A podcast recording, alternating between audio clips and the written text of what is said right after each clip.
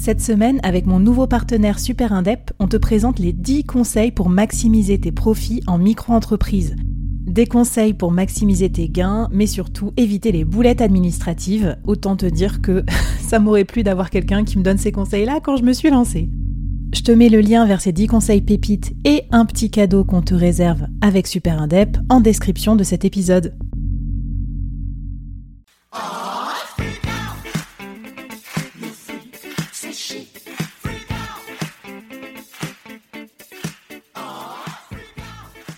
Hello et bravo, tu arrives à la fin de cette mini-série spéciale finance d'entreprise et on t'a pas perdu avec Karine, on est super fiers de ça.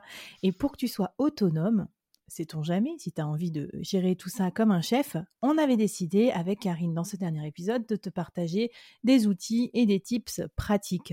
N'oublie pas de venir nous voir sur LinkedIn, hashtag le board, pour nous raconter si cette mini-série et ses conseils t'ont aidé. Karine, pour finir, qu'est-ce que tu conseilles comme euh, outil pratico-pratique pour gérer ses finances en entreprise Et peut-être déjà aussi, rappelle-moi un peu, euh, enfin, je sais pas, c'est quoi les obligations en la matière euh, Les chefs d'entreprise, les freelances, tout ça, ils, doivent faire quoi en fait? Effectivement, c'est un vrai sujet de vouloir s'occuper de ses finances tout seul, mais, mais pourquoi pas si vous êtes ultra ultra motivé ce qui est important de, savoir, c'est que vos obligations, elles vont être extrêmement différentes en fonction de votre statut.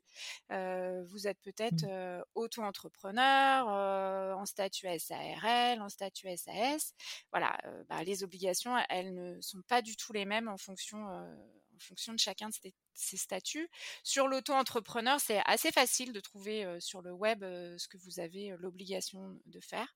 C'est un peu plus complexe sur les autres structures hein, d'avoir de la data vraiment qualifiée parce que finalement, bah, souvent c'est des entreprises plus grandes avec des obligations qui sont un peu plus complexes.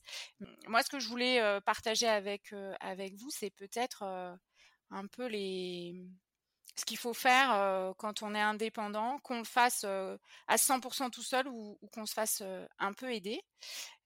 pour se faire un peu aider, vous pouvez bien sûr travailler avec votre expert comptable.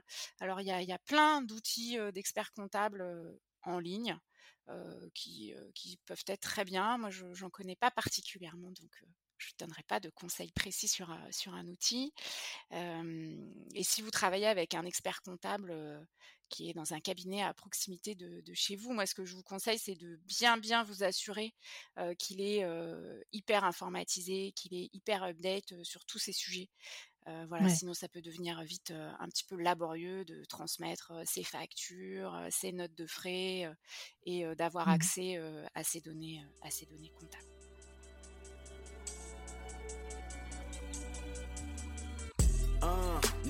Niggas tryna get it, yeah, bitch. Yeah, bitch. Hit that house, they tell me, is you with it, yeah, bitch? Yeah, bitch.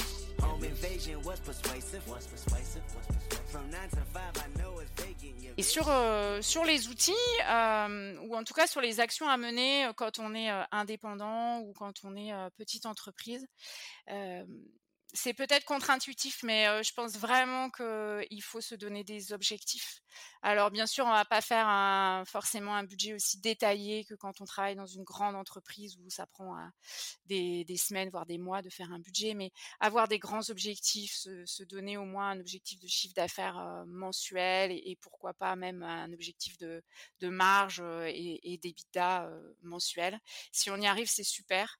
Et puis après, bien sûr, de les comparer à la vraie vie. tous les mois ou tous les trimestres, on regarde si on est bien en ligne avec ses objectifs. Et l'intérêt, c'est de pouvoir bah, prendre les bonnes décisions si vous n'y êtes pas et, de ne pas se laisser entraîner dans une spirale qui peut être peut-être très positive et tant mieux, mais malheureusement parfois qui ne l'est pas et c'est difficile de faire marche arrière.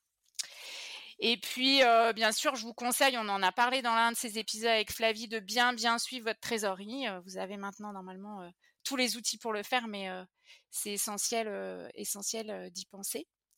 Et je voulais vous donner un, conseil aussi ou une manière de faire si vous êtes franchement fâché avec l'administratif, fâché avec les finances, avec tout ce qui a à faire, toutes ces obligations.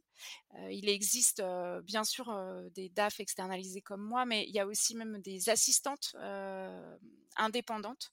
Et ça, ça peut être un super un super relais pour aider les indépendants qui sont pas très à l'aise avec les sujets administratifs. Va vous remettre tous les points importants, à la fois les outils et puis les astuces et puis ce à quoi il faut penser pour bien gérer ses finances d'entreprise dans la checklist, dans la newsletter. Si vous n'êtes pas encore abonné, c'est le moment de vous abonner pour récupérer tous les bonus et les templates de ces épisodes vus avec Karine. Karine, je, te, je souhaite te remercier de la part de tous les auditeurs et auditrices du board pour tous ces bons conseils spéciaux finances d'entreprise. Merci à toi. Karine, on te retrouve où si on veut te contacter? Eh bien, on me retrouve aussi sur LinkedIn, euh, voilà, euh, Karine Debier sur LinkedIn. Et puis, euh, vous pouvez vous abonner également à ma newsletter sur Substack. Bon, mais c'était top. J'espère que cette mini-série t'a plu. si c'est le cas, ben, tu serais un amour de nous mettre un gentil petit commentaire et 5 étoiles aussi sur ton app de, de, podcast préféré. Ça va nous aider à la faire connaître et aussi de la partager à un ami ou un collègue, pourquoi pas. Abonne-toi au podcast pour être au courant des prochains épisodes et des prochaines mini-séries. Et d'ici là, je te souhaite bonne route avec ton business. Bye bye